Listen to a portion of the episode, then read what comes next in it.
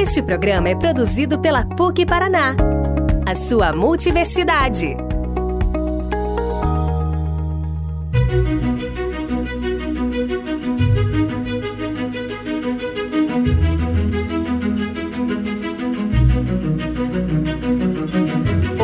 Estamos começando mais um podcast de carreiras.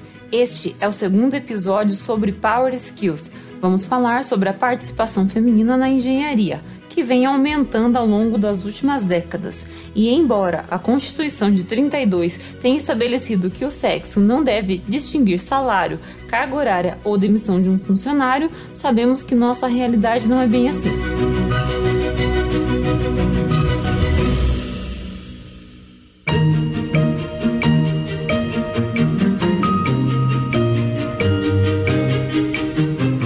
Convidamos a jovem Ana Carolina Esfair, que aos 32 anos possui uma carreira sólida no âmbito da engenharia.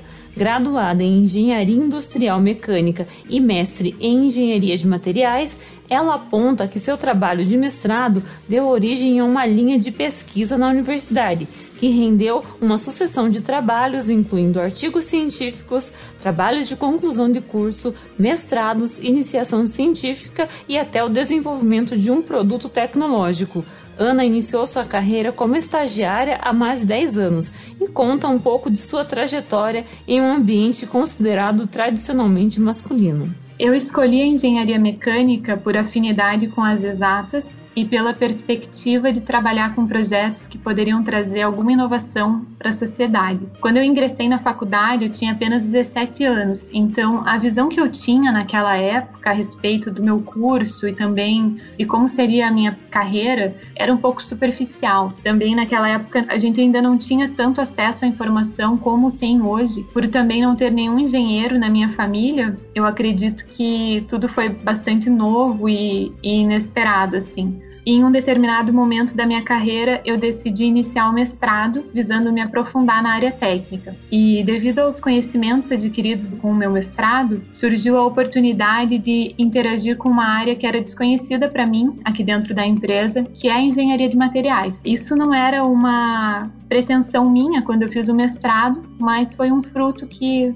eu consegui colher a partir dessa experiência. Hoje eu sou responsável pela engenharia de materiais na América Latina e eu auxiliei na criação dessa área aqui para nossa região, que para mim é um motivo de bastante orgulho, que é uma área que mostra que tem grande valor aqui para a empresa e que traz bastante resultado para a região. Infelizmente, a engenharia ainda é vista por muitas como uma profissão apenas responsável pela construção de produtos, assim, facilmente associada a um trabalho braçal e, consequentemente, masculino. Mas isso não é verdade. Ana conta como realiza suas atividades no dia a dia e quais os desafios enfrentados. As minhas atividades hoje demandam características de gestão da minha parte, embora por enquanto eu seja a única pessoa na equipe até o momento aqui na região, eu preciso lidar diariamente com tomada de decisões, com a gestão da área em si, com criação de novos processos para essa área que, por ser nova, muita coisa surge e ainda não tem um caminho definido de como ser tratado, efetivamente fazer o, o trabalho que é a realização de análise de falhas de componentes que vêm de campo, elaboração de normas de engenharia relacionadas a materiais. Eu também dou suporte para os engenheiros de produto na especificação de materiais e tratamentos térmicos em projetos. E atuar nessa frente é algo que traz bastante desafios para o dia a dia, mas eu me sinto bem feliz porque é uma área em que eu gosto muito de trabalhar e me traz bastante realização ver os resultados da implantação dessa área aqui para a empresa e contribuir com os meus colegas na resolução de problemas. Apesar dos desafios, a participação das mulheres na engenharia não para de crescer no mercado e nas salas de aula. De acordo com os dados do Conselho Regional de Engenharia e Agronomia do Paraná, houve um aumento de 78% de mulheres no Conselho nos últimos nove anos. Além disso, o número de engenheiras registradas por ano teve um crescimento de 42% entre 2016 e 2018. Mesmo assim, encontrar essas profissionais não parece algo tão comum, Quais os motivos para ainda haver tanta discrepância? Eu acredito que seja um pouco devido à falta de estímulo que as meninas têm ao longo da sua criação e por uma consequência do preconceito que a mulher ainda enfrenta de que não é capaz, né, de realizar determinadas atividades ou exercer alguma função, porque isso leva à falta de oportunidades ou dificuldade no crescimento carreira, né? Então, na minha opinião, esses fatores acabam desmotivando muitas mulheres a ingressarem nessas áreas. O que eu procuro fazer com relação ao preconceito é exercitar no meu dia a dia o foco nas minhas reais capacidades, ignorar, né, os comentários que são depreciativos, sem fundamentos e despender o meu tempo em fazer um trabalho de qualidade. Hoje o acesso à informação já é bem arraigado, né? Então eu acredito que talvez uma das coisas que possa contribuir para o fato de as mulheres, mesmo assim, não buscarem essas carreiras, seja a falta de exemplos femininos bem-sucedidos nas suas carreiras que possam né, ter voz e mostrar como conseguiram chegar a um determinado ponto ou como conseguiram atingir o sucesso nas suas carreiras. E acho que isso é bem importante porque acaba estimulando outras mulheres. E sempre quando cada vez que eu enfrento um desafio, que eu às vezes me sinto desmotivada, uma coisa que me ajuda muito é pensar que se eu for um pouco além, eu vou estar abrindo espaço para uma outra mulher que pode vir depois de mim. Assim como outras mulheres no passado abriram caminho para nós, é, isso também acontece quando a gente vai um pouco além. Então isso pode facilitar né, a carreira de outras mulheres e servir como um incentivo. Fora isso, também existe a questão de afinidades, né? Nós desenvolvemos afinidade por alguma profissão ou por alguma área, geralmente já na infância ou na nossa adolescência. Eu acredito que isso também depende de um estímulo para desenvolver determinadas habilidades, né? Por exemplo, raciocínio lógico ou habilidades matemáticas. Isso também depende de estímulos durante a criação das meninas, né? E nesse aspecto, eu acho que é algo que ainda existe uma certa carência nesse sentido. Durante os nossos podcasts, apresentamos diversas habilidades fundamentais para o crescimento profissional.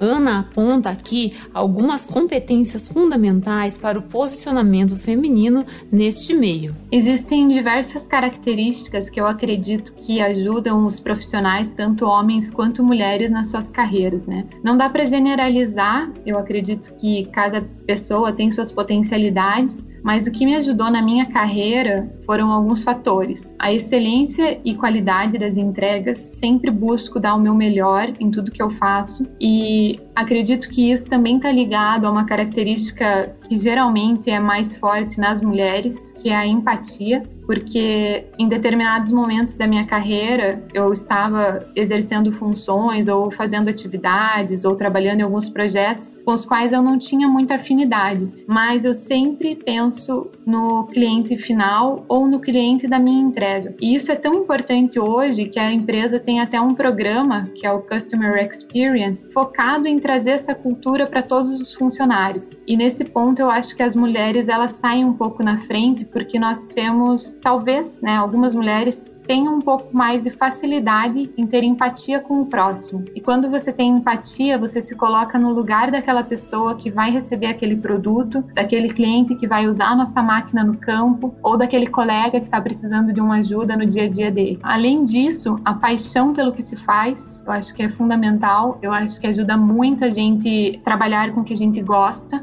isso faz com que nós consigamos atingir a excelência e se destacar no meio em que nós atuamos. Na minha carreira também, eu acredito que eu fui um pouco empreendedora quando eu resolvi implantar essa nova área da engenharia de materiais aqui para a região. Eu me senti quase como a dona do meu próprio negócio dentro da empresa, buscando isso, porque as empresas têm sua burocracia, né? Uma empresa grande tem uma série de processos, então criar uma nova área não é algo tão simples. Mas eu acredito que naquele momento eu fui bastante empreendedora e continuo sendo porque trabalho no desenvolvimento do laboratório aqui da região. E, claro, a busca incessante pelo conhecimento. Hoje, com um mundo que muda tanto e tão rapidamente, é fundamental que a gente esteja sempre se atualizando, buscando conhecimento e eu acredito que os profissionais que não tiverem essa característica, eles vão acabar ficando para trás no mercado. Uma coisa que foi muito importante também para mim como mulher nesse mercado foi perceber ao longo dos anos que eu não precisava mudar minha personalidade ou anular minha feminilidade para me encaixar nesse ambiente que é majoritariamente masculino. O grande valor, né, que a diversidade traz para as empresas e para a sociedade está justamente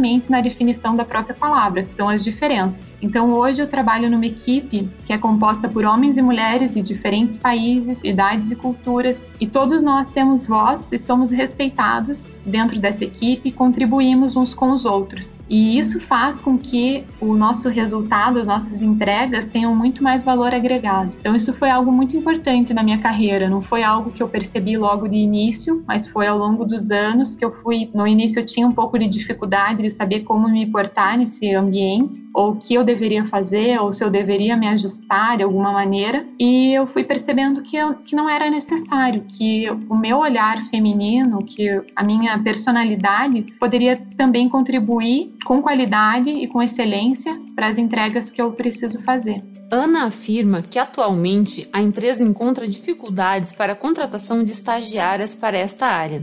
Por este motivo, a jovem engenheira deixou algumas dicas para as estudantes que estão em início de carreira. Primeiro é investir na formação uma formação de qualidade conta muito. Então, aproveitar o momento da universidade para se dedicar, estudar bastante, buscar as ferramentas que o mercado busca hoje, por exemplo, o inglês já é tido como fundamental, até mesmo para os estágios, né? Então, investir na carreira é muito importante. E a outra questão é não desistir. É, eu sempre digo que a gente encontra na carreira feminina muitas portas fechadas, mas que se você continuar batendo, uma hora você encontra uma porta aberta. Então, essa perseverança é muito importante. O que eu vejo na minha carreira é que é muito importante o apoio de outras mulheres que já atuam na área, porque elas nos servem como referência e também muitas vezes podem dar algum conselho. Eu recorro às minhas colegas que atuam na mesma área diversas vezes para perguntar alguma coisa, para pedir um conselho ou simplesmente para compartilhar as histórias, né, do que a gente passa no nosso dia a dia. Às vezes a gente enfrenta algumas dificuldades e é bom conversar com alguém que também passa pela mesma situação, que aquilo te dá um alento e também às vezes a gente encontra soluções juntas. Então, eu acho que é muito importante também nós mulheres que já alcançamos algum espaço dentro das empresas, nas nossas carreiras, nós também darmos oportunidade para outras mulheres, para elas começarem, para elas se desenvolverem, incentivar as colegas, não criticar. É muitas vezes as pessoas fazem comentários às vezes que nem são justos a respeito de uma pessoa por puro preconceito. Então, não perpetuar isso, eu acho que é muito importante e também dar oportunidade para essas outras mulheres que estão na mesma empresa ou que vão chegar, né? Acho que isso é bem importante, essa parceria entre nós mulheres.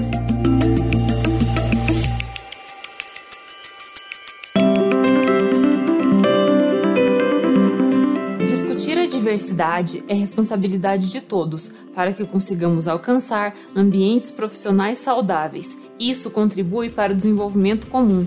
No próximo episódio, iremos tratar sobre liderança feminina e sua importância no mundo do trabalho.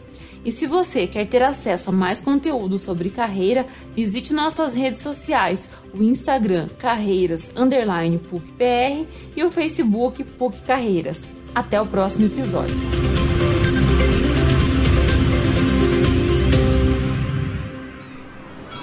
Este podcast foi editado pela Maremoto.